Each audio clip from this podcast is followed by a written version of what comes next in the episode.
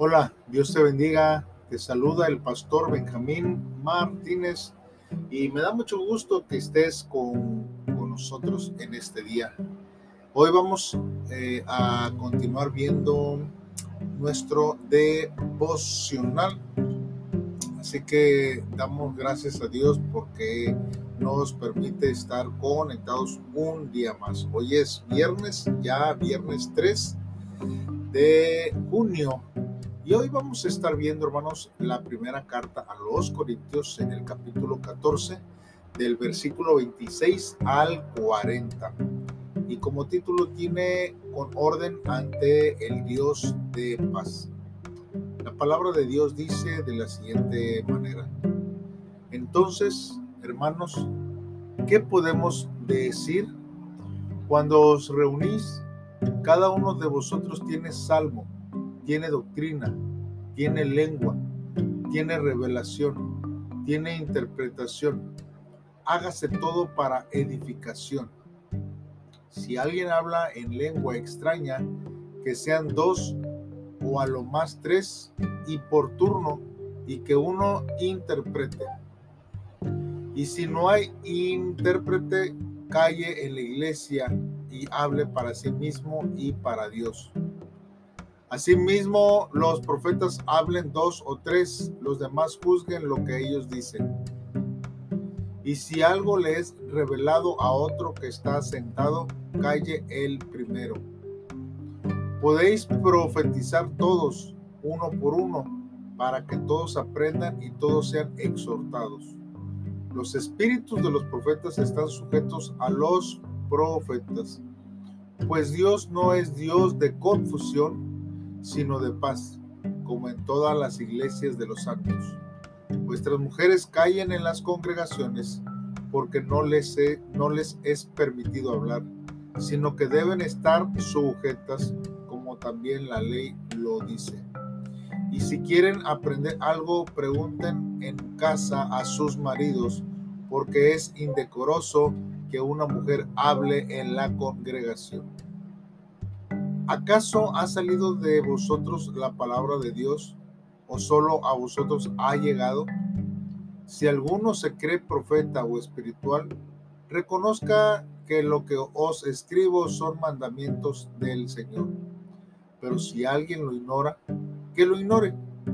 Así que, hermanos, procurad profetizar y no impidáis el hablar en lenguas. Pero hágase todo decentemente y con orden. Bien, hermano, pues vamos a estar meditando en lo que la palabra de Dios dice para nuestras vidas. Mire, necesitamos ver que en la iglesia de Corinto abundaban los dones espirituales y también, hermanos, abundaban las lenguas y la profecía. Y como algunos habrían utilizado dichos dones de manera desordenada en alguna reunión, Pablo les exhorta a seguir un orden y también les, les exhorta, hermano, para que puedan vivir en la paz que es Cristo. El salmo, la doctrina, la lengua, la revelación y la interpretación hacen referencia, hermanos, a las partes del culto basadas en la palabra de Dios.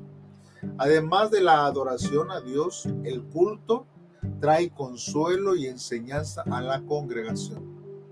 Antes de orar en lenguas en público, es necesario anteponer, hermanos, el beneficio de la iglesia y proceder solo si hay intérprete. O de, o lo contrario, hermanos, debería callar. Si otro profetiza, el primero debe de callar la iglesia debe corroborar si es palabra de Dios por medio del discernimiento y del orden y procurar que todo esto se haga para la edificación. El apóstol Pablo, hermanos, también manda que las mujeres callen en la congregación. Y no es que las esté discriminando ni esté limitando su acción dentro de la, de la iglesia, hermanos. De hecho, nosotros cuando vemos en el capítulo 11, el apóstol Pablo reconoció a las mujeres que profetizan. Este pasaje bíblico, hermanos, es la conclusión al tema de los dones del Espíritu Santo que comenzó en el capítulo 12 y debe ser entendido desde la óptica de la edificación de la iglesia. Es posible, hermanos, que algunas mujeres hayan hablado en voz alta en las congregaciones como en los templos paganos. Por esto, hermanos, el apóstol Pablo habría mandado a callar a los que preguntaban o juzgaban en alta voz, llamando la atención. Podemos entender este pasaje como una advertencia contra todo aquello que causa disturbio o desorden en el culto. Adoremos a Dios con orden, hermanos, y en paz y en sujeción a la palabra de Dios.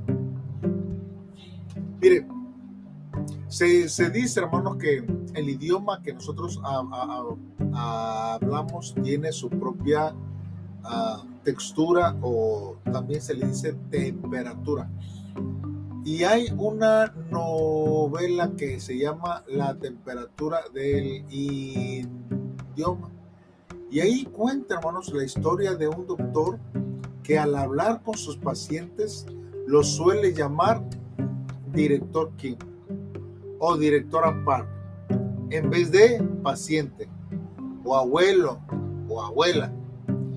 Cuando le preguntan por qué hacía eso, explicó cómo la palabra paciente usualmente hace referencia a alguien que está enfermo.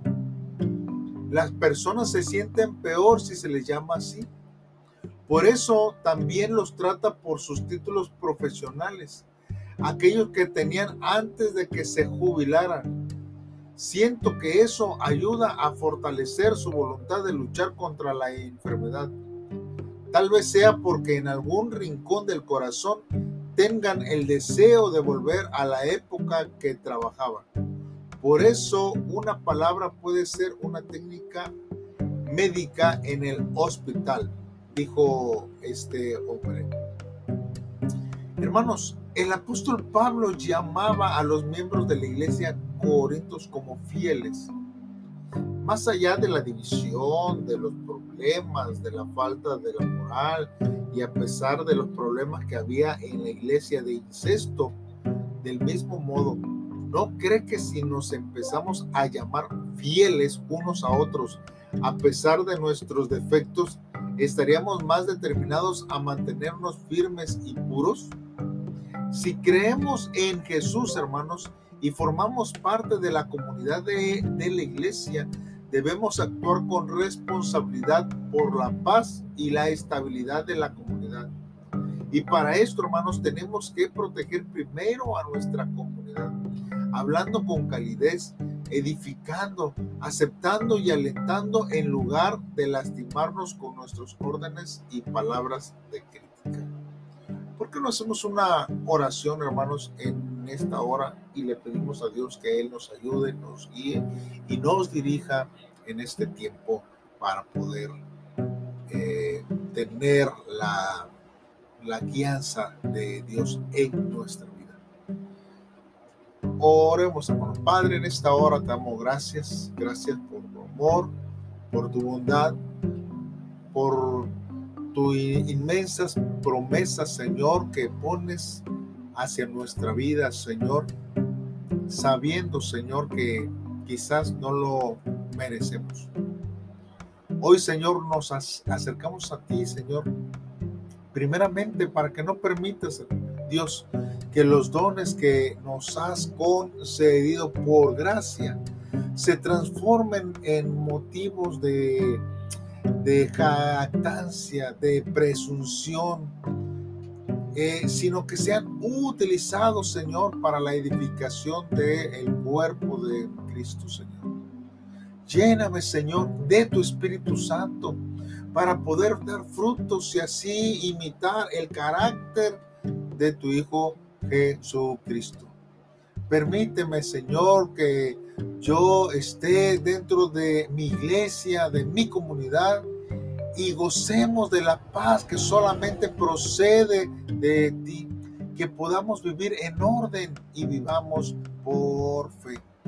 Dios, gracias por este tiempo y por la enseñanza, Señor, que hoy podemos disfrutar. Gracias Dios. En el nombre de Cristo Jesús te lo pedimos Dios. Amén. Bien hermano, pues entonces así concluimos este devocional de este día, esperando que sea de bendición para tu vida. No olvides que cada día estamos procurando estar conectados en este devocional, esperando que sea de bendición. Compártelo con amigos y familiares. Dios